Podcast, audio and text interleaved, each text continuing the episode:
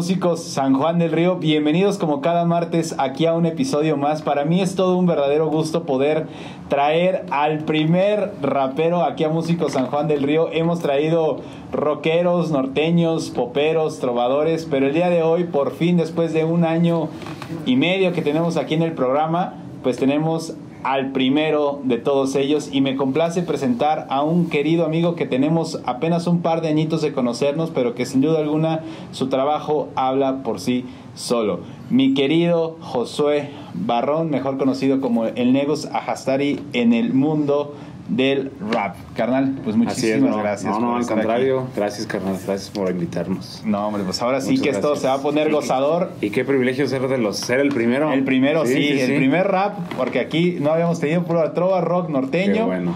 Y ahora sí vamos a meternos a esto, que también es una escena muy grande. Más adelante vamos a platicar porque es, es, un mundo. Y cada vez más, cada vez más. Bastante profundo. Pero bueno, ahora sí, amigos, quédense porque esta entrevista promete estar de rechupete. Y vamos a conocer a mi querido Josué, que primero nos platique de dónde eres originario, carnal. Bueno, yo nací en DF. Yo siempre digo, eres de donde naces, ¿no? Claro. Entonces yo, yo nací en DF, en ahora CDMX, ¿no? Ya, ya, ya, cambiamos el nombre, sí. Ya no es Distrito Federal. Ahora ya nací, allá estuve viviendo hasta los 20 años. Y a los 20 años me mudo a Durango soy un nómada. me mudé a Durango y allá estuve cinco años y ya luego aterricé acá en San Juan del Río. ya llevo ocho años aquí, ya estoy viejo. No, hombre, carnal, nada de eso.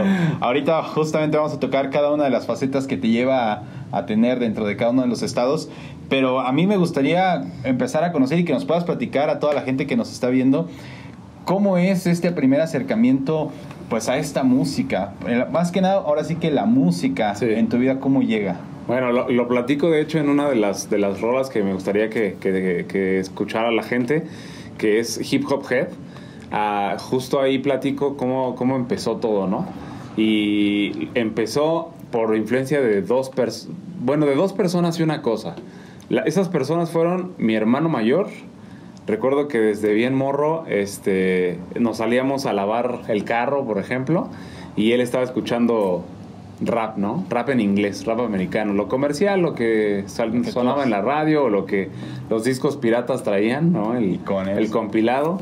Y luego un amigo, un muy buen amigo, bueno, para todo esto yo jugué básquetbol mucho tiempo. Entonces siento que el básquet siempre se relacionó con el hip hop definitivamente. O sea, incluso hay raperos de la. Hay, hay jugadores de la NBA que son raperos o que fueron raperos. Entonces siempre fue muy, muy fusionado, ¿no? El, el, rap habla mucho de básquetbol, etcétera. Entonces siempre me gustó el básquet por mi papá. Y de ahí pues empecé a escuchar música, o sea, yo veía que en los, en los partidos sonaban hip hop, los, los basquetbolistas se vestían como los raperos, etc etcétera los raperos usaban ropa de básquet y así sucesivamente. Entonces, bastante interesante. Y me gustó, me gustó y dije, bueno, esto me gusta, vamos a investigar más. Empecé a buscar más música, luego me fui a jugar a la calle, ahí en el, en el, en el, con los cuates y me hice de amigos que jugaban básquet y que les gustaba el rap. Y pues empezamos a intercambiar música y de ahí de ahí surge el, gusto por el gusto por la música. Por la música. Y ya un día yo dije quiero hacerlo me gustaría hacerlo. Siempre me gustó escribir. Escribía sin forma sin formato nada. Escribía nada más. Y mi hermana estaba estudiando. Mis hermanos siempre les ha gustado la música. De hecho los dos tocan varios instrumentos. Soy el único que rapea. Eh, y, y mi hermana tenía un teclado empecé y empecé yo ahí a hacer un un sonido, le puse el beat automático, le, modulé la velocidad y en mi celular viejito, un Sony Ericsson muy viejito, empecé a grabarme mis primeros raps. Y esas fueron mis primeras canciones y ya me acuerdo que iba con cuates, mira, tengo una canción y se la pasaba, le pasaba el audio, o sea, literal el audio, no era un estudio, no era nada, o sea, en el celular, el, sonido de, de, yo tocando eh, dos teclas y, y, rapeando al mismo tiempo, en grabándome en, en el, Fíjate Qué, qué, interesante cómo viene esta parte, pues con lo que tenías a la mano. Sí, literalmente. Oye, pero ¿de qué hablaban esas letras? Pues eh, la verdad es que en un inicio, o sea, yo empecé a escuchar rap de, de, de gangsters, ¿no? sí, exacto, sí, todo eso, todo eso. Entonces, pues yo imitaba lo que escuchaba y pues sí, las primeras empezaron a... Lo primero que escribí sí empezó a, a hablar de, de, pandillas, aunque yo no estaba en una pandilla, o de fumar marihuana, aunque yo no fumaba marihuana. Y sí de básquet, y sí de la música, y sí de, ya sabes, el típico de mi estilo es mejor que el tuyo, y yo te mato, y yo te opaco, y así, ¿no? Ok. Este, pero la influencia, siempre hubo una influencia positiva. Mi familia siempre fue cristiana desde que yo nací, siempre fueron cristianos, entonces yo iba a la iglesia, yo tenía amigos cristianos y, y por la familia, también lo menciono en esa canción, por la familia, mi mamá siempre, en ese tiempo mi mamá era como muy religiosona, ¿no? Claro. Entonces, este, si yo tenía que buscar música, para escuchar música en la casa, yo tenía que buscar música que, que tuviera un buen mensaje. Entonces, así como a escondidas escuchaba a Control Machete, a Molotov, a Tupac, a Notorious B.I.G., etcétera, también escuchaba a Vico C, por ejemplo, que siempre tuvo un mensaje positivo. A otro que se llama Funky, que también tuvo un, tenía un mensaje positivo. Entonces, esas dos influencias definitivamente las tenía. Y para yo poder hacer algo que pudiera enseñar en mi casa, pues tenía que hablar de eso, ¿no? Un buen mensaje. Sí. Entonces empecé a escribir ya de ondas un poco más eh, positivas. Y además de que cuando empecé a conocer más de música, más de hip hop, empecé a descubrir que había gente que estaba cantando cosas bien, bien padres, ¿no? Bien, bien chidas. Como en ese tiempo, pues por ejemplo, Boca Floja fue una gran influencia para mí. Eh, es un rapero del DF que actualmente vive en Nueva York. Eh, ¿Sigue rapeando allá? Sigue rapeando allá, sí. Pero el vato es filósofo, este, es escritor, lleva como tres libros y es, es poeta o sea, no solamente escribe hip hop, sino hace poesía y ya tiene shows de, spoken word, se le llama, que es, pues sí, palabra hablada, como, como sketches de poesía y, rapea. Entonces su, su, onda incluso se llamaba en aquel entonces Hip Hop Conciencia, que era él junto con Aquil Amar y algunos otros, eh, algunos otros raperos que estaban con ellos. Entonces yo me acuerdo que yo me iba a, a formar horas a los, a los eventos que eran super underground Sí, es, sí, sí, muy, muy, Sí, no, no, no se conocía como, como lo que es ahora, ¿no? Para nada. Se ¿En dónde lo hacían ahí en el DF? Yo iba a un evento que, a un lugar que se llama El Alicia. ¿Cómo no? El Alicia, y, y había otro que, bueno, desde antaño, pero ahí escuchaba más bandas de rock como, como Panteón Rococó, como este La Maldita Vecindad, todo eso, en Rocotitlán, que ya no existe. No, pero existe. Un lugar emblemático. Sí, lugar definitivamente eh, tópico de, de, esto, ¿no? De todo este movimiento. Okay. Y ahí empezaron a abrir de repente espacios para raperos, iban este, iba este cuate, iban varios más. Y, y, había de todo, ¿no? O sea, ya empezaba yo a ver que había tanto el rapero consciente, que eran estos, como los que hablaban ya de batallas entre ellos. Aunque no estaban de moda las batallas como ahora. Sí, que un muy ahora es un, sí, es un trancazote pero pero ya ya o sea esa onda de la batalla de la pelea del yo soy más bueno que tú siempre ha existido en el hip hop no eso es cultural. Entonces eh, ya había, había la gente también que hablaba de eso no y ya yo empecé a escuchar a este a otro y etcétera no y ya un día dije yo quiero hacer lo mío. Y empecé y empezaste empecé, con lo tuyo. empecé a grabarme así y tu primera oportunidad ya para pararte en un, digamos, en un foro, en un escenario, fue bien, fue bien curioso porque ahora sí que fue por palanca. Yo tenía unas, una conocida que era de la iglesia en la que yo asistía, en la que yo me congregaba. Y ella era la encargada de los eventos en una librería muy famosa allá en el DF, cristiana, que se llama Maranata. Ok. Y, y tenían en la parte de arriba, crearon un forito bien pequeño para 60 personas máximo, ya full, eh, y hacían eventos ahí. Entonces un día ella supo por su hijo, porque su hijo era mi amigo y su hijo tenía una banda de rockcito, como punk, pero cristiano. Órale. Que nunca trascendió, nada más eran como de, de así caserón, sí, exacto, sí. Y, y ellos iban a tener un evento así para, igual para tocar sus palomazos o las canciones que tocábamos en la iglesia, pero versión punk. Entonces me habla este cuate, se llama Kurt, y me dice, oye, tengo, tenemos una rola que está así como tipo Linkin Park, como tipo Limp Bizkit, y nos gustaría que te aventaras un rap ahí. Va, me rifo, ¿no? Órale, Fue la primera vez que yo canté así en, en- delante de un público. Estaba que me orinaba, men. de verdad. No, no, no, no, no me moví, me así eché raíces en el lugar donde ahí, estaba y de ahí parado, sí. Y Oye, lo- pero ¿qué sensación te provocó? no, pues increíble. Yo dije, esto es lo mío, me encanta, me encanta hacer esto, ¿no? Definitivamente me, me fascinó estar ahí. Y de ahí entonces esta misma señora me dijo, quiero hacer un evento con raperos y hay varios raperos cristianos, entonces los voy a convocar y quiero que vengas ese día. Va, hecho. Llego ese día y pues sí, para mi sorpresa llegamos como ocho raperos. Nos conocimos, resulta que había un movimiento que se llamaba 211 Crew y me invitan y empiezo a formar parte de ese crew, cada quien con su proyecto, pero jalábamos juntos a eventos, ¿no? Y ya nos invitaban a, pues tanto a iglesias como a eventos también a veces seculares, ya como, como, como los, éramos los cristianos de los eventos seculares. Y, la, y algunas, algunos movimientos que traían ondas de, de, pues sí, de hablar de algo positivo Claro. o hablar de Dios a gente que se piensa que lo necesita. Y nos llevaron hasta el reclusorio norte, a el tutelar de menores, a centros de adicción, a rapear. Aquí tocas algo muy interesante, carnal, que me gustaría profundizar en dos cosas. La primera es, eh, es bien conocido que en el ambiente cristiano, pues realmente siempre hay una formación, pues no vamos a llamarlo estricta, pero sí realmente, como tú lo dijiste, con un mensaje que sea, que sea positivo. Ajá. Pero también está esta otra contraparte que el hip hop, el rap y todo este movimiento viene desde los barrios más pobres, o sea, viene de, de gente que se siente marginada, gente que se siente pues olvidada, oprimida por el gobierno y empieza a ser un movimiento de rebelión que nace y se proyecta muy fuertemente. La música cristiana en su momento, ¿qué tanto o qué tan difícil fue que empezara a aceptar este género como una forma de movimiento para transmitir un mensaje a todo este tipo de personas? Yo creo que sigue siendo difícil.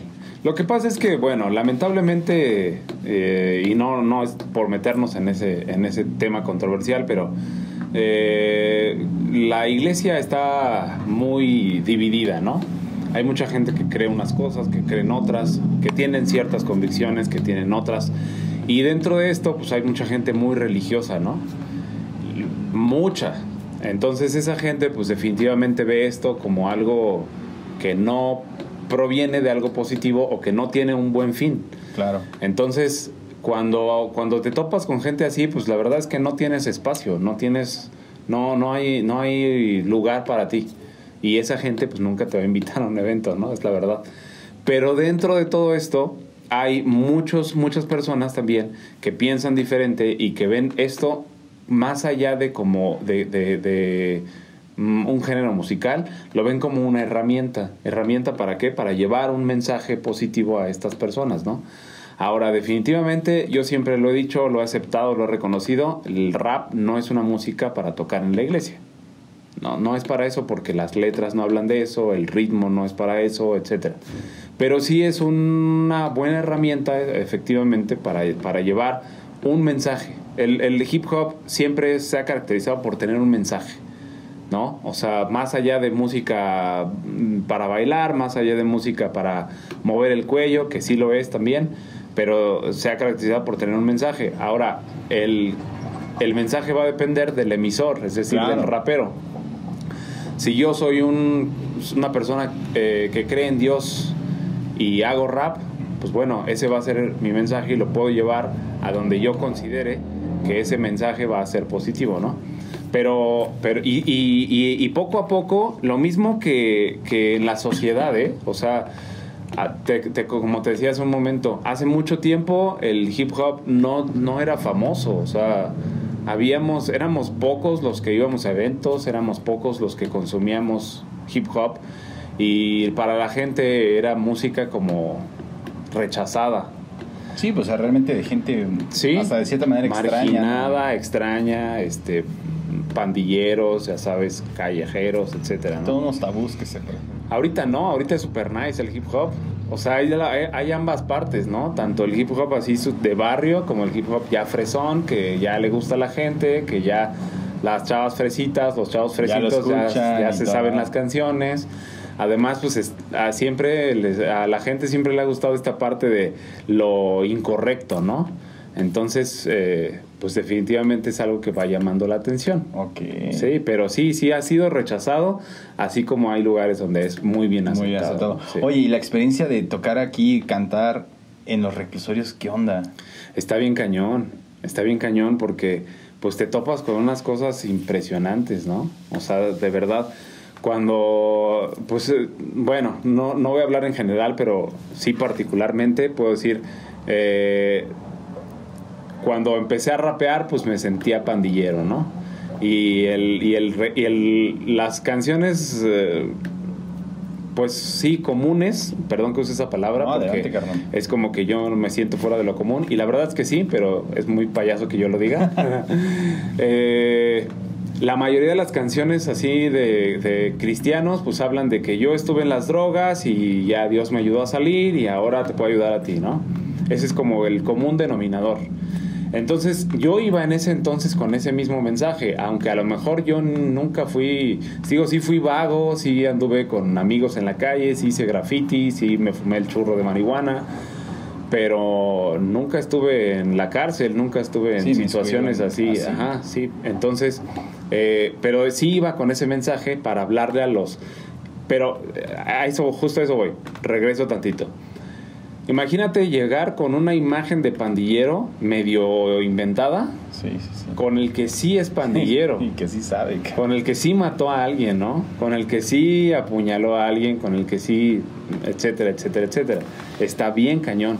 Pero ahí, bueno, ahí entro en otro tema que es muy importante para mí, que es cuando tú te dispones a dar un mensaje positivo, ya no es tanto tu mensaje, sino es el mensaje de alguien más. Mi nombre, la traducción de mi nombre artístico de Negus Ajastari es el mensajero del rey. Entonces yo así he visto esto siempre. Aunque es algo que me gusta a mí, aunque es algo que me satisface a mí, que me llena humanamente porque me encanta el rap, pero lo que yo digo, lo digo como si viniera de alguien más. ¿De quién en este, en este caso? Pues de Dios. Entonces, considero que cuando tú llevas un mensaje así, ¿no? Y, yo hablo de Dios, pero puede ser algún otro mensaje, pero positivo. El mensaje es el que hace la chamba. Claro. Y definitivamente termina siendo algo útil para, para esa banda, ¿no? Wow. Pero sí está cañón, sí está cañón. Oye, ¿y la banda cómo reaccionó? ¿Qué onda? Pues eh, eh, igual, hay de todo. Hay gente que se pone contento de que, de que, de que les lleven un show así porque les gusta, porque están ahí encerrados y pues no tienen nada, ¿no? Es un espectáculo finalmente, es un conciertito que les vas a dar. Hay banda que se quiere poner a improvisar contigo, se quieren poner a rapear o ah, me dejas cantar una canción a mí. Oh. Y hay otros que pues, se acercan a platicar ya contigo, a contarte su, su, vida. Y hay otros que pues se mantienen al margen, ¿no? De todo, hay de todo. Hay de todo en todos lados. Pero pues ahí obviamente está, el ambiente está pesado. Está pesado. sí tienes toda esa experiencia, comienzas a crecer en el ambiente del rap y tu mismo proyecto, tu misma música te va llevando por otros lados, ¿es así? Ajá. Te cobija un rapero que me platicabas hace, él te ve, ¿en dónde te ve este rapero? Y si nos puedes decir quién es. Sí, claro, eh, es eh, una de mis grandes influencias desde el principio. Cuando yo te comentaba, empiezo a escuchar a Boca Floja y empiezo a escuchar a, un, a otro crew que en ese momento estaba muy pesado en el DF, que se, llaman, se llamaban Sonido Líquido. Y había varios exponentes ahí de hip hop muy buenos. Estaba el Saque, estaba uno que es ahorita muy famoso, que es Tino el Pingüino, que es de una banda que se llama The Guadalupe, que son muy, muy, muy pesados. Este, él era un chavito, está, es más chico que yo, era un chavito. Y estaba un otro rapero que se llama HP que ahorita todavía está vigente y se hace llamar la leyenda del distrito. Ya tiene mucho que no tengo tanto contacto con él, aunque sé que si lo busco igual, porque nos hicimos grandes amigos, muy, muy buenos amigos. Él se convierte en cristiano justo en el tiempo en el que yo empiezo a rapear. Entonces en ese evento que te comento de la librería, lo invitan a él y me invitan a mí. Cuando yo veo que es él, no lo ubico. No, o sea, para mí fue pues un vato más, sí. Cuando lo, cuando lo escucho que empieza a rapear y, y que relaciono HP, el nombre, me quedé así de, no Eres tú, manches. brother. Al final llegué y le dije, ¿tú eres HP, el de sonido líquido? Y dice, sí, soy yo, brother. Digo, no, no te pases, qué increíble toparte aquí. Y ya, entonces rapeo yo, nos fuimos de ahí a otro evento y en el camino íbamos en el metro, este, de, de un evento a otro, y en el camino me dice, bueno, después de como dos eventos, me dice, oye, me gusta mucho lo que haces, me gusta mucho cómo rapeas. Te invito a que, pues a que te vengas conmigo y a que vayamos juntos a eventos, a que yo te haga respaldos a ti, tú me hagas respaldos a mí, y le damos. Yo dije, no manches. ¿A que- qué se le llama respaldo para todo nuestro público que, Ah. que está justamente conociendo toda esta parte del rap como algo nuevo? Esto que mencionas de respaldos, ¿qué es? Sí, respaldos es, por ejemplo, que yo tengo una, tengo una frase, ¿no? O sea, son dos rimas, por ejemplo. Y entonces una de las rimas dice, por ejemplo, em, sí, soy cristiano, leo la Biblia y pienso raro. Entonces, si tú eres mis backs, si tú eres mis respaldos, vas a apoyar la última parte de la frase para que suene con más punch. Es decir, si yo digo, cuando yo digo esa frase, tú vas a decir, y pienso raro. ¿Sí? O sea, para acentuar. Ok, ok. Es como en el estudio cuando grabas una doble Una voz. segunda voz, Sí, vaya, ¿no? exacto. Ok. Exactamente, lo mismo, pero pues como no traemos, ya bueno, actualmente ya con toda la, con toda la eh, tecnología y todo, ya no necesitas un respaldo, ya nada más es como un apoyo en escenario, pero pues los puedes pregrabar, nada más los, tus respaldos y ya tú te avientas tus rapeos y los respaldos los traes con tu misma voz, pero grabada sobre la pista, ¿no? Ok. Pero sí, y, y entonces, bueno, ya me invita y nos hicimos muy cuates y con él grabo mi primer disco.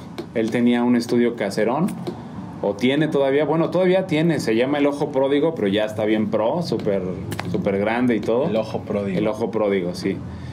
Y eh, él es productor de muchos raperos del DF. Y, y él produce mi, todo mi disco, mi primer disco, que solo está en, YouTube, comercial. ¿Cómo se llama? Solo está en YouTube, se llama La Tierra de la Gracia. La Tierra de La la, Tierra de Gracia. la Gracia. Es un disco muy cristiano. eh, en- en- con respecto a los temas, ahí sí es como muy, como muy, sí, muy cristocéntrico. ¿Y por qué? Porque pues fue cuando yo tuve como un encuentro, por así decirlo, una relación. O sea, yo crecí en una familia cristiana, pero pues siempre he pensado que lo que te heredan no, no necesariamente es tuyo, ¿no? Claro. sino hasta que lo haces convicción. Y yo tuve pues esa, esa convicción en ese tiempo en el que, en el que empiezo a grabar este disco y, y pues todo, todo va muy orientado a eso. ¿no? Y ahí fue donde todo creció. Ahí fue donde empecé, Híjole, sí. de Ahí fue donde agasajo. empezó. Oye, ¿qué onda, carnal? Pues yo creo que la gente, nuestro público, ya está esperando poder verte en acción. Pues, ¿qué onda? ¿Nos vamos con un videito tuyo? Sí, seguro, vámonos. Órale, pues. Amigos, no se despeguen porque esto está de agasajo y estamos conociendo todo un mundo nuevo aquí en Músicos San Juan del Río. Regresamos. Yo, es Negus Ajastari. Rema Studio. Yeah, 2019. Ajá. Yo soy hip hop head. Que desde cuando estoy aquí, cuánto tiempo, cuánto rato comencé escuchando a la banda de jazz de Aristocatos. Tengo un flow diferente en cada track, tú eres estático. Se te nota inconforme, yo me mantengo estoico. Tengo referentes, nací en el 87, lo escuché en 97, se quedó aquí para siempre. Estaba en la seco cuando conocí el nu metal. A los golpes con varios mi música se respeta. No se meta conmigo, morro, mi música es sin calma. Control y molotov sonando siempre en mi Walkman. Rap en inglés con mi carnal lavar la nave. Lo toqué en la escuela y todos me dijeron, no está suave. Pero no importó, esto me gusta, no molesten. Me alejé de la gente rayando baños con un pentel. Sábado al chopo en conciertos desde la mañana. Creyéndome maleante por fumar de aquella rama. Yeah, I'm a hip hop head. Yeah, I'm a hip hop head. Yeah, I'm a hip hop head. Yeah, JM, mi hombre orquesta. Sé que provoco morbo máximo. Máximo. Máximo. Máximo. Máximo, persigo lo imposible. Placer en sus cabezas. Placer en sus cabezas. Provoco morbo máximo. Mi estilo es increíble. Mi, mi, mi estilo es increíble. Placer en sus cabezas. Tengo un problema con el mundo. Veo a muchos querer ser primero si yo quiero ser segundo este dote. Me juntaba en otro bloque todo el tierra mi bote. Mi jefa me buscaba ropa ancha en los descuentos. Bermudas a las nalgas con mi jefe, ni te cuento. Soñaba en mi cabeza con tatuarme todo el cuerpo. Básquetbol y rap, amistades que un recuerdo. Ropa de vaca, gorra de lao, estilo de vida. En paredes de mi cuarto, grafos y pósters de niggas. Camino para la escuela como actuando en una movie. Rebelde en todos lados porque era un real OG. Source, viva básquet en el Sambors Hip Hop Nation. Raspando solas afuera, nunca fui de PlayStation. All Star Game West Conference. Ayer usé las Jordan OGC de Kanye West. De familia cristiana debía buscar un buen mensaje. Aquel que había muerto, Vicos y vistiendo traje. Newsboys hacían rap en vivo, boca y tech one. Raiders era el hype, Biggie wasn't ready to die. Tres letras en mi haber, yo nunca hice freestyle. Pero aprendí de los mejores de HP, yo fui sus backs. Tres discos sin visitas, pero aquí estoy dando el doble. Siguiendo un ideal, but now my nigga, you can stop me. Now my nigga, you can stop me. Now my nigga, you can stop me. Now my nigga, you can stop me. Now my nigga, you can stop me. Sé que provoco morbo máximo. Máximo, máximo. Máximo. Persigo lo imposible. Placer en sus cabezas.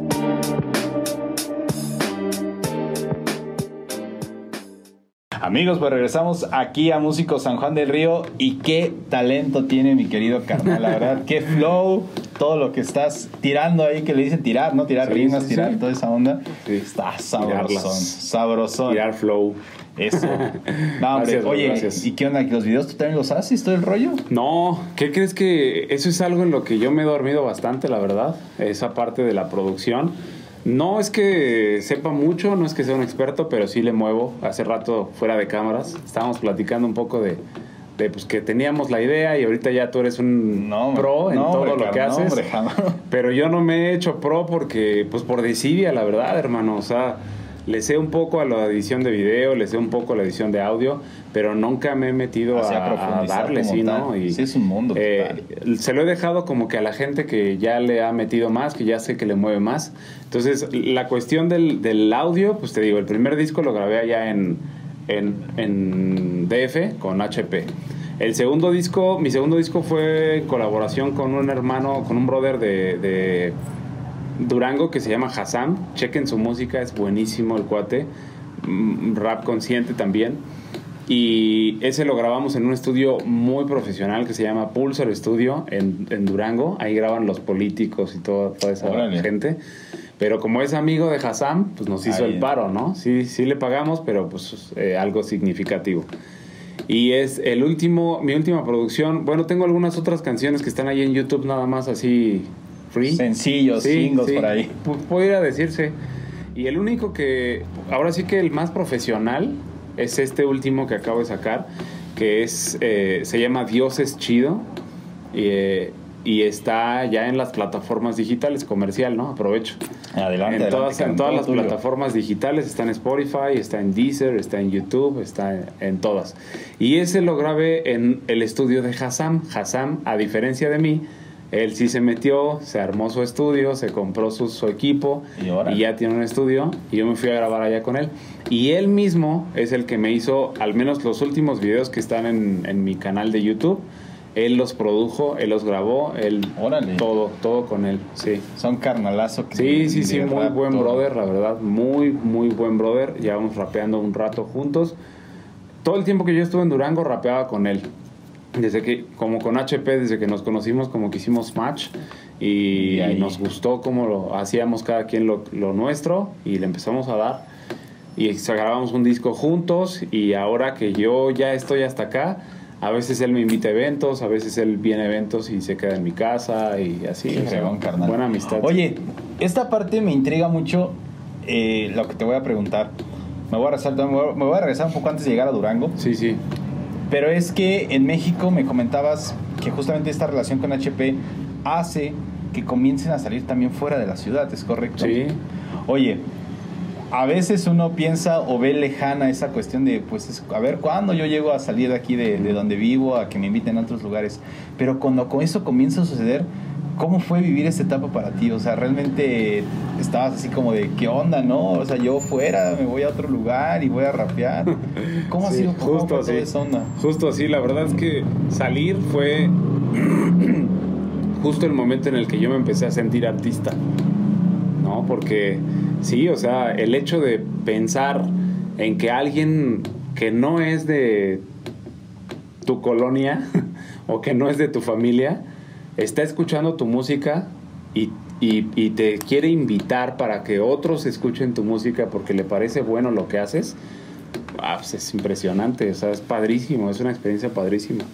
Y, y sí, pues por el rap salimos a, a varios lugares, desde DF eh, nos invitaban, pues sí, lo mismo, tanto a iglesias. Un día estuvimos en Oaxaca por dos semanas, por dos semanas nos llevaron para allá y nos estuvieron llevando a escuelas, a, a centros de rehabilitación, a iglesias también, y hasta fue en un lugar que se llama Pinotepa Nacional, Oaxaca, un lugar precioso.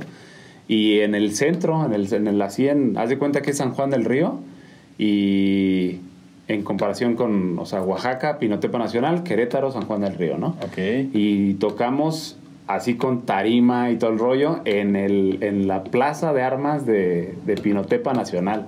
O sea, éramos el show, ¿no? El show número éramos uno. el evento, sí. Genial. Sí, no, padrísimo, padrísimo. Igual cuando estuve allá en Durango también me llevaron a otros, a otros estados. otros estados, Sí, padrísimo. Eh, en ese entonces, pues, te estoy hablando ya de un rato, en ese entonces pues no, no, no se movía como que te voy a cobrar tanto por llevarme. O sea, ya, ya era la verdad mucho que te, que te pagaran los viáticos y que por ejemplo en Oaxaca subimos dos semanas y pues ellos se, se hicieron cargo de todo, ¿no? Y ya al final, pues nos daban algo ahí, le llamamos ofrenda, es decir, algo para alivianarte, ¿no? Sí, algo Sí, significativo, claro. pero no teníamos, la verdad es que no teníamos un costo o una tarifa que me vas a llevar a tal lado, te cobro tanto.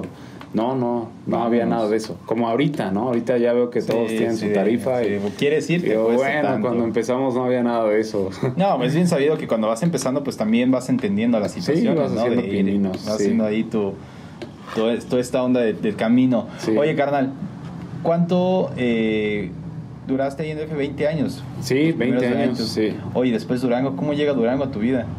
Eh, bueno, para eso tengo que contarte una parte no tan positiva de mi vida. Ok, ok. que es que pues yo estaba un poco desubicado en ese en ese bueno hubo una racha en la que estuve estaba un poco desubicado terminé la prepa y ya no sabía qué hacer no empiezo con esto de la música y a la par estaba estaba trabajando haciendo algunas cosas diferentes nada que ver con la música Eh, y de pronto mi hermano toma la decisión, mi hermano mayor toma la decisión de irse a, a Durango a vivir. Le ofrecen trabajo, se va para allá.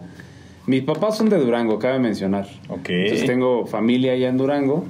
Mi hermano siempre le gustó Durango, se va para allá. Un año después me habla y me dice, ¿qué haces? Nada. Vente para acá. Vente y estudia la universidad acá. Yo dije, ah, sí.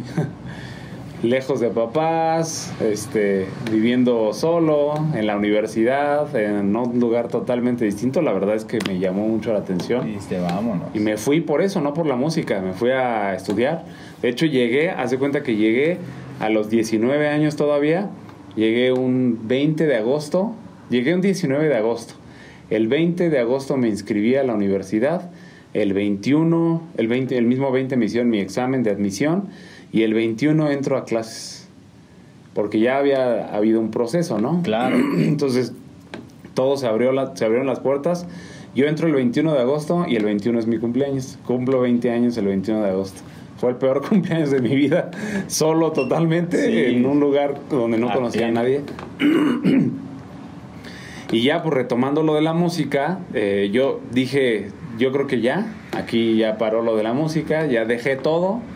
HP me acuerdo que me decía, no te vayas, acá se va a poner bueno, acá va a estar bien, aquí pronto vamos a crecer, pronto vamos a tener más espacios, no te vayas. Y yo dije, es que yo no sé cómo va a estar el futuro de esto, entonces Claro. yo, yo tengo que, eh, pues, no sé, afirmarme en algo y yo creo que tengo que estudiar.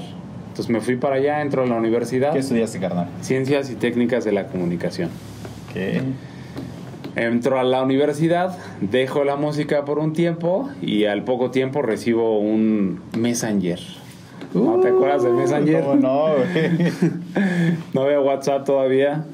Y recibo un messenger de un brother de allá y me dice, oye, este, me comentaron que estás acá, yo soy tal, de tal grupo, y me gustaría platicar contigo.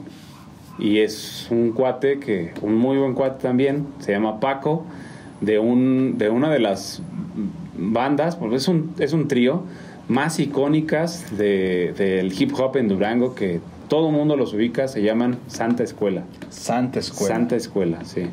Entonces me invitan, eh, es, una, es un grupo, ellos son un grupo, son dos raperos y un DJ, pero se, en ese tiempo se hizo como un movimiento, como un colectivo que se llamó Santa Escuela y yo formé parte de ese, de ese, de ese colectivo, sí. Entonces pues lo mismo, empezaba, empezaron a, a haber eventos, modestia aparte pues yo era el nuevo y venía del DF, entonces pues me invitaban a un montón de eventos, la verdad. O sea, Y- 20, 20, Sí, 20, sí, 20, sí. 20. Y yo, pues, lo- era lo mío, ¿no? Estás como pez en el agua. sí, la verdad es que sí. Pero seguías manteniéndote con este mensaje positivo, ¿no? Sí. Seguías haciendo toda esta onda. Sí, fíjate que es buena la pregunta porque ahí justo empecé como a mm, diluirlo un poco, si se puede decir así. Es decir, dejé de ser tan cristocéntrico como en el primer disco que fue La Tierra de la Gracia. No, nunca, he- nunca, siempre he buscado que mi mensaje sea positivo, ¿no? Que, que deje algo, siempre. Pero ya no, ya no tan cristocéntrico, ya no tan hablando totalmente de Dios. Dios. ¿Por qué? Porque consideré que, que al hablar estrictamente de Dios, pues tu público es nada más la gente que, cree en Dios Claro. o que sabe, el- que lee la Biblia, etcétera. Entonces yo quería llegar a más gente.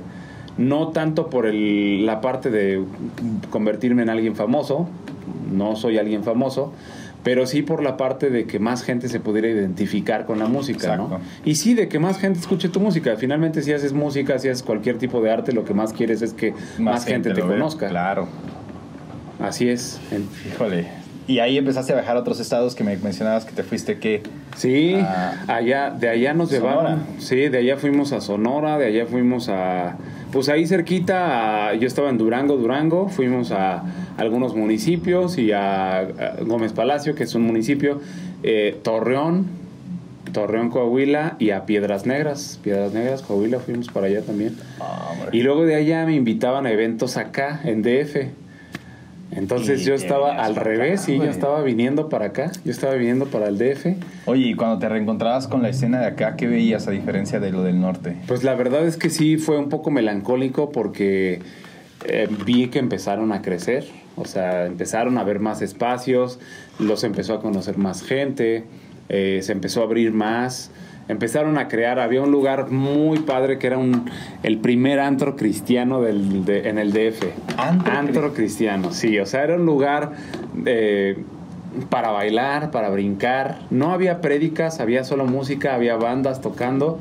Era así en, en a oscuras, con luces de antro.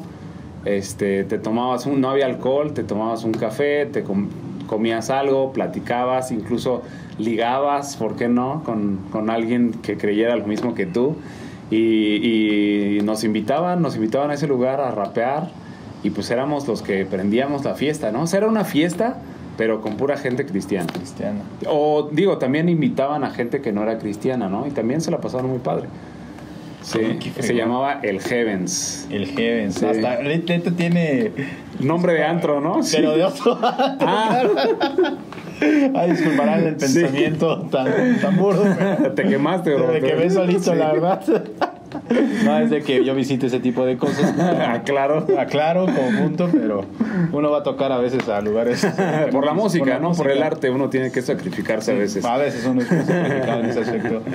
Oye, carnal, a ver.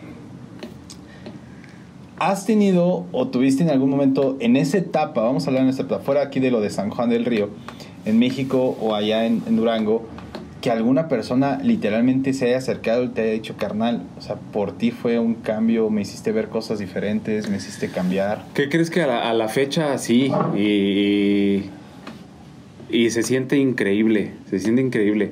Hace no mucho todavía recibí unos mensajes cuando salió el de Dios es chido. Alguna gente que pues que yo no conocía, ya ahora pues con las redes sociales es, Ya es más fácil, mu- es mucho más fácil el acceso a quien quieras.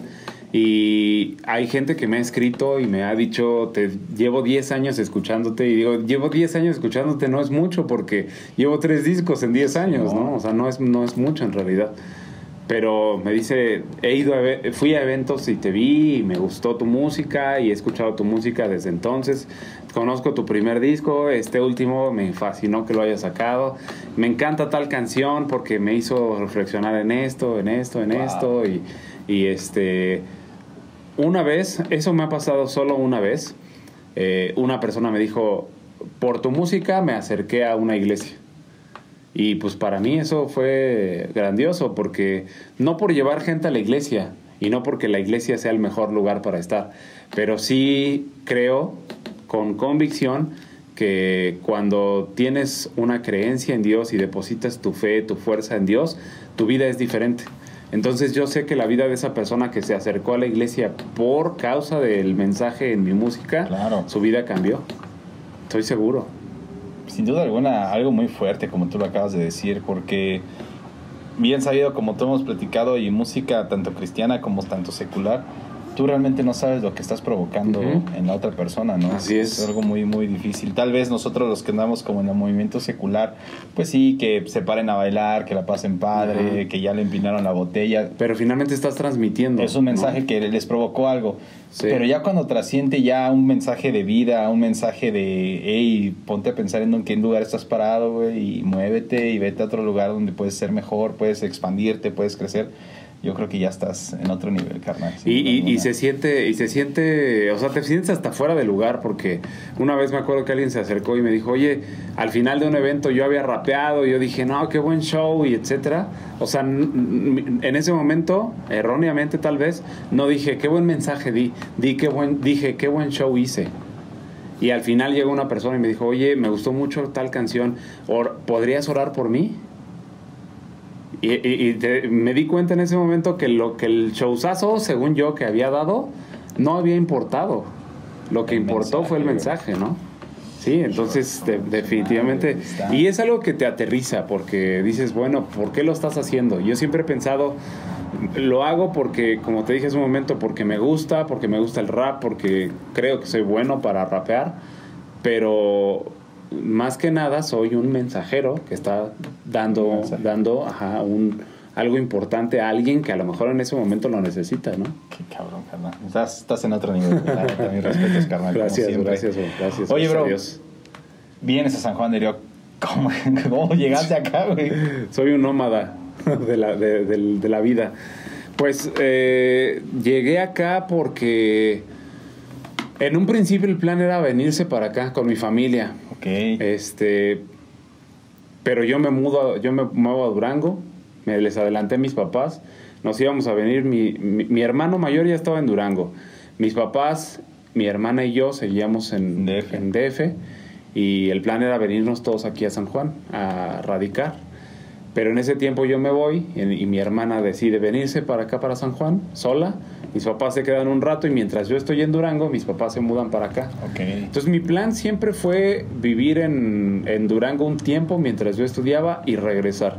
¿Por qué? Porque yo quería estar, uno, cerca de mis papás, por cualquier cosa, y dos, cerca del DF, porque yo dije, yo voy a seguir yendo al DF, voy a seguir teniendo mis amistades de toda la vida, voy a seguir eh, a, a lo mejor en el movimiento, etcétera, y es más fácil eh, moverme de Sí. San Juan al DF.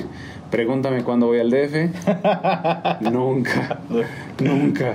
Y conservo grandes amistades de allá. Pero ya no. Pero la verdad es que ya no, o sea, me da hueva estar yendo. Aparte, es una locura ir al DF. No, ya ya es- estoy, estoy totalmente desencanchado del DF, ¿no? Ya agarraste el mood sí, provinciano, Sí, ya me volví un provinciano, ya, totalmente.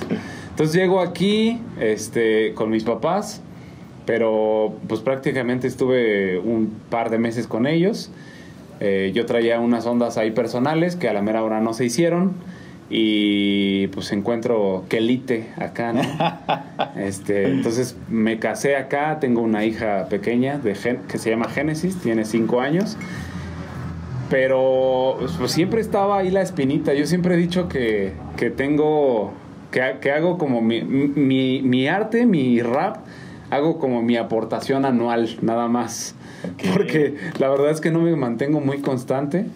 Eh, saco una cosa en un año y al otro año otra cosa y al otro año otra Pero cosa. al y final sigues ahí. Sí, finalmente hay un poco de constancia, ¿no? Eh, lenta, pero sí, sí la hay. Y, y entonces, pues ya llega un punto en el que digo, es que todavía tengo cosas que decir. Insisto, me gusta mucho la escritura, soy maestro de literatura, eh, me gusta mucho leer, me gusta mucho llenarme, empaparme de letras. Claro. Y por supuesto, cuando te empapas, pues hay un momento en el que tienes que sacar, ¿no? También. Sí, es mucha Eh, información. y, y- y- y la, y me gusta sacarla escribiendo. Entonces digo, bueno, voy a escribir y ¿qué voy a hacer? ¿Subirlo al Face y que se pierda? Y ahí se queda. Sí, ¿no? entonces voy a, voy a escribir más canciones y surge Dios es chido. Entonces grabo ese disco y ahora un año después grabo los videos y bueno, pues ahorita O sea, ves, todo un esperando. movimiento. Sí, esperando que eh, empiezo a conocer gente aquí en San Juan, alumnos también que, le, que les gusta el rap y que de repente conocen a tal y me, me han invitado, alumnos míos o exalumnos míos me han invitado a eventos a rapear eh, en el Secuco, en varios, así en varios lugarcitos. Órale. He ido, he regresado a Durango a rapear, he ido al DF a rapear, este, y aquí en varios lugares, en varios eventos, en iglesias, y, y pues bueno, esperando a ver qué más, qué más surge, ¿no? Sí. Oye, ahorita que dices eso que más surge, también te quiero hacer una pregunta, porque también sabemos, y los que te conocemos, que también tocas el bass, el Sí. bajo eléctrico. ¿Cómo llega este instrumento a tu vida, carnal? Eh, eso fue porque yo llegué acá, cuando yo llegué acá a San Juan, como te decía, mis hermanos músicos mi- tocan la guitarra, el teclado, la batería, el ukulele, la mandolina. Y yo no tocaba nada. Fui el niño consentido que no aprendió nada, ¿no? Ya me pegaba el rap nomás. Y además crecí y me hice vago y me empezó a gustar el rap. Entonces yo, a diferencia de mis hermanos, no tocaba nada, este, solo rapeaba. Y cuando llego acá, a DF, me, me acoge una iglesia, que es donde estaba ya mi hermana y mi familia. Entonces yo llego y yo dije, bueno, yo, yo llegué aquí a esta iglesia y yo me asenté en esta iglesia. Quiero hacer algo para, para la iglesia, ¿no? Quiero servir en algo, quiero ser útil en algo. Y justamente mi cuñado, que es el que dirige la música, La alabanza. Ajá, me dice, pues no tengo bajista. A mí siempre me gustó el bajo, pero nunca aprendí a tocarlo. Este, y yo le dije, pues aquí estoy, ¿no? Me da un bajo, me dice esto es do, re, mi, fa, sol, bla, bla, bla, bla. Y. Ah, vete videos en YouTube y dale. Y empecé, pum, pum, pum, pum, pum, y a la fecha. Y pues llevo, o sea, yo toco porque toco en la iglesia. Y, Pero también y es de repente onda, y de repente me han invitado pues a algún evento, tú me invitaste a un evento y a algunos otros. Hemos salido también como banda eh, de una iglesia, nos han invitado a Querétaro a tocar, nos han invitado así a otros lugares o a otras iglesias o a eventos donde donde donde no sé, hay un hay un hay un evento de jóvenes y nos invitan a tocar y así. Pero también es un mensaje muy importante, Sí. muy cañón, ¿eh? Sí, sí, pues claro, está A diferencia del rap, que a lo mejor la gente te está escuchando, aquí te atreverías a decir que hay una conexión a lo mejor más directa, o sea, más rápida. ¿Con el rap, la gente Con la o- gente, con, la- con la música en alabanza. Sí, definitivamente. Bueno, es que es diferente el público, ¿no? O sea, la gente que va a escuchar a una banda cristiana, pues regularmente es gente cristiana que van a escuchar algo que hable de Dios o que te conecte con Dios. Claro. Entonces sí, definitivamente, o sea, la música, la música cristiana que está hecha pues para adular a Dios, sí te lleva a una conexión, definitivamente. O sea, quien lo niegue es porque no lo ha vivido, ¿no? Muy cañón. Pero, pero quienes lo hemos vivido, definitivamente. O sea, es una, es una onda, y voy a sonar así como, como una persona loca, ¿no? Como una persona loca que, que dice que habla con Dios. Pero sí, realmente, o sea, Es es lo que yo digo, cuando, cuando, cuando tienes una relación con Dios, eh, ¿quieres más? Y entonces una canción te puede llevar a esa conexión con Dios. Dice que el que canta y toca ahora dos veces, ¿no? Sí, exacto, sí, exacto. Hijo de carnal. Y el rap es una conexión también, pero pues otro tipo de conexión. ¿no? Otra onda. Es como, el rap es como de contacto como hace como la, esa función fáctica. Claro. Y, y, y, la, y, la, y las alabanzas, la música cristiana de una iglesia, pues ya es cuando ya tienes una relación y solamente quieres como mantenerla. Mantenerla. Sabrosón. ¿Qué onda, canal? Otro videito que Vámonos, sí, sí, sí, claro, Órale. vámonos, sí, claro. Amigos, no se despeguen porque esto está de rechupete con mi querido Negus y ahorita regresamos. Para pa pa pa para pa pa pa para pa pa pa pa pa pa para pa pa pa para pa pa pa pa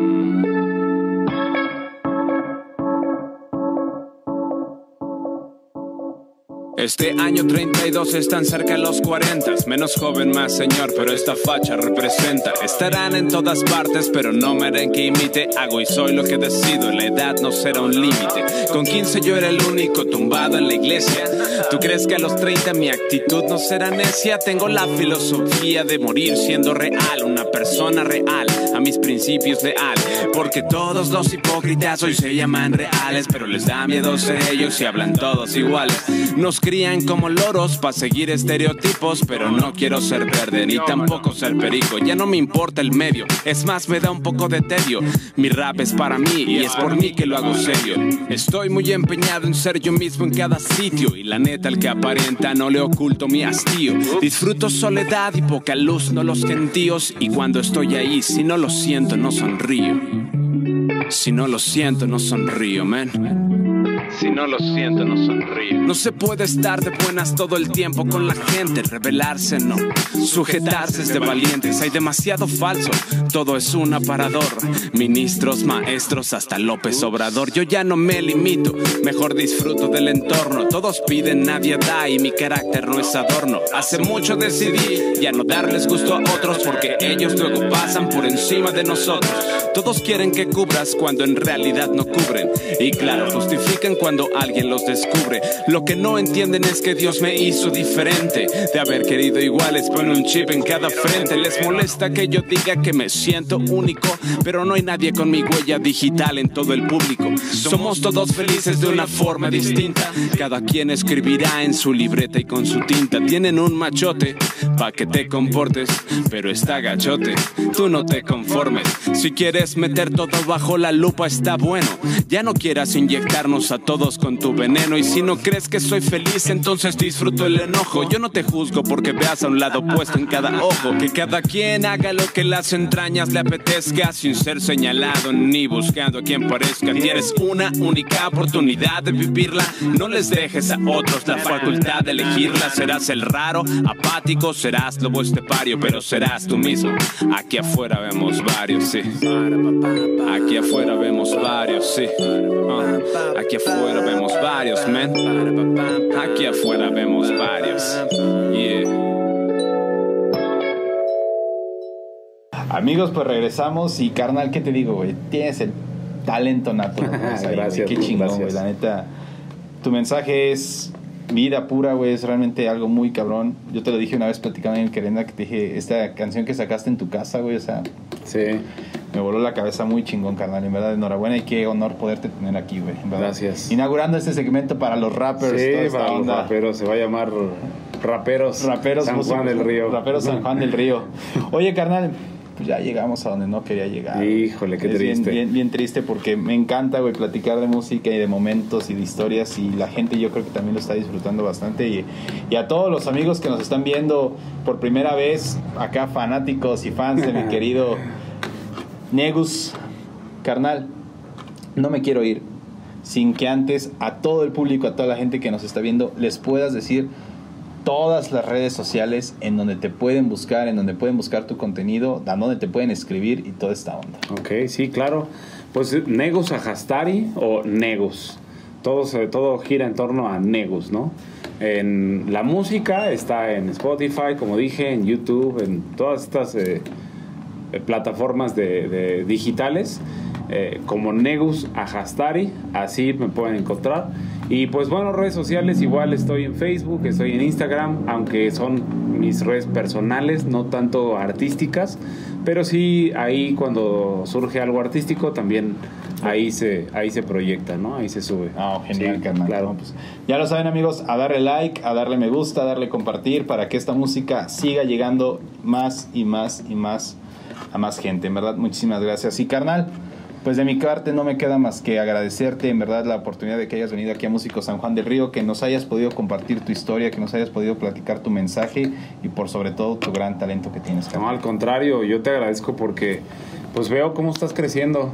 No, muchas La gracias. neta, veo cómo estás creciendo y veo cómo has tenido un montón de invitados. No, no es por adularte en este momento, pero he visto ya varias de tus publicaciones y, y eso, y yo en algún momento dije, ah, estaría chido Estar con el Charlie.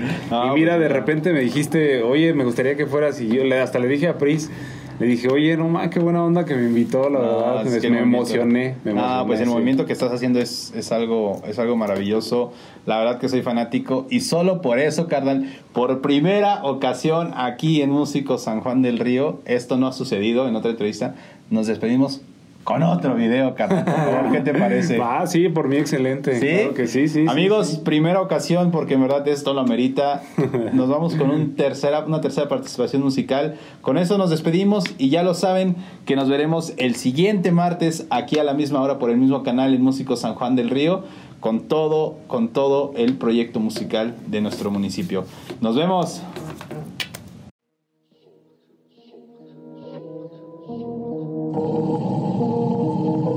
Todo lo tengo gratis. Mi hermano, todo fue de gratis. Por, por eso estoy de party. Porque yo todo tuve gratis. Gratis, gra, gra, gratis. Como instrumentales que nunca he pagado Pues son mis amigos los que me lo han dado Para plasmarles flow superdotado Ante tribunales ya Cristo asaltado Y los terrenales me siguen juzgando Pero voy a darles nomás por su lado Porque por reales yo he sido aceptado yo no tengo montones de money como ellos presumen tener. Difícil no es rentarse un carrito, difícil es ese nivel mantener. Yo lo que tengo y si quieres reparto un montones de fe para poder creer. Que no importa si no puedo ver los hechos allí donde no hay Dios me va a proveer. Como la sanidad de mi hija, las niñas son como una pila. El doctor nos dice que opera, pero Dios de ordena libera. Oye, no vale nada la vida, dice el que no valora la suya. Claro, no le costó para nada y hasta quiere quitarte la tuya. Porque es gratis. Mi hermano, todo fue de gratis. Por, por eso estoy de party. Por, por eso estoy de party. Gra, gra, gratis. Gratis, gratis, todo salió gratis. Todo salió gratis, nunca pagué nada. Gratis, gratis, todo salió gratis. Todo salió gratis. Gratis, gratis, todo salió gratis. Gratis, gratis, nunca pagué nada. Gratis, gratis, todo salió gratis. Todo salió gratis, gratis, gratis. Es la esperanza de lo que se espera, convicción de lo que no ves. Te hablo de que voy a ver en los cielos, pero siempre tiendes todo al revés. Solo me queda poder darle gracias a aquel ser que me dio la vida. Me dio la vida que se ha mantenido. En cada bajada y subida tengo el carro que siempre quise y tú no me lo dices, de Dios lo recibí. Aunque claro que se paga con dinero del trabajo con las manos que el creador me puso a mí. Tengo una casa iglesia, que amo, una familia que me ama. Claro, allí todos están fuertes, sí. Sano, yo creo de provecho que te será pago. Tengo la mejor esposa del mundo. Tengo la mejor esposa del mundo. No me arrepiento ni por un segundo. No me arrepiento ni por un segundo. Nunca me deja, me ama profundo. Nunca me deja, me ama profundo. Sin condiciones, su amor es rotundo. Sin condiciones, su amor es rotundo. Por eso no tengo una mente suicida. Sin presumir, tengo la mejor vida. En carne y espíritu siempre bendecida. Yo me quedo aquí, que tapen la salida. Porque todo fue de gratis. Mi hermano, todo fue de gratis. Por, e- por eso estoy de party. Porque yo todo obtuve gratis. Gratis, gratis, todo salió gratis. Todo salió gratis, nunca pagué nada. Gratis, gratis, todo salió gratis. Todo salió gratis. Gratis, gratis, todo salió gratis. Gratis, gratis, nunca pagué nada. Gratis, gratis, todo salió gratis. Todo salió gratis, gratis, gratis. Thank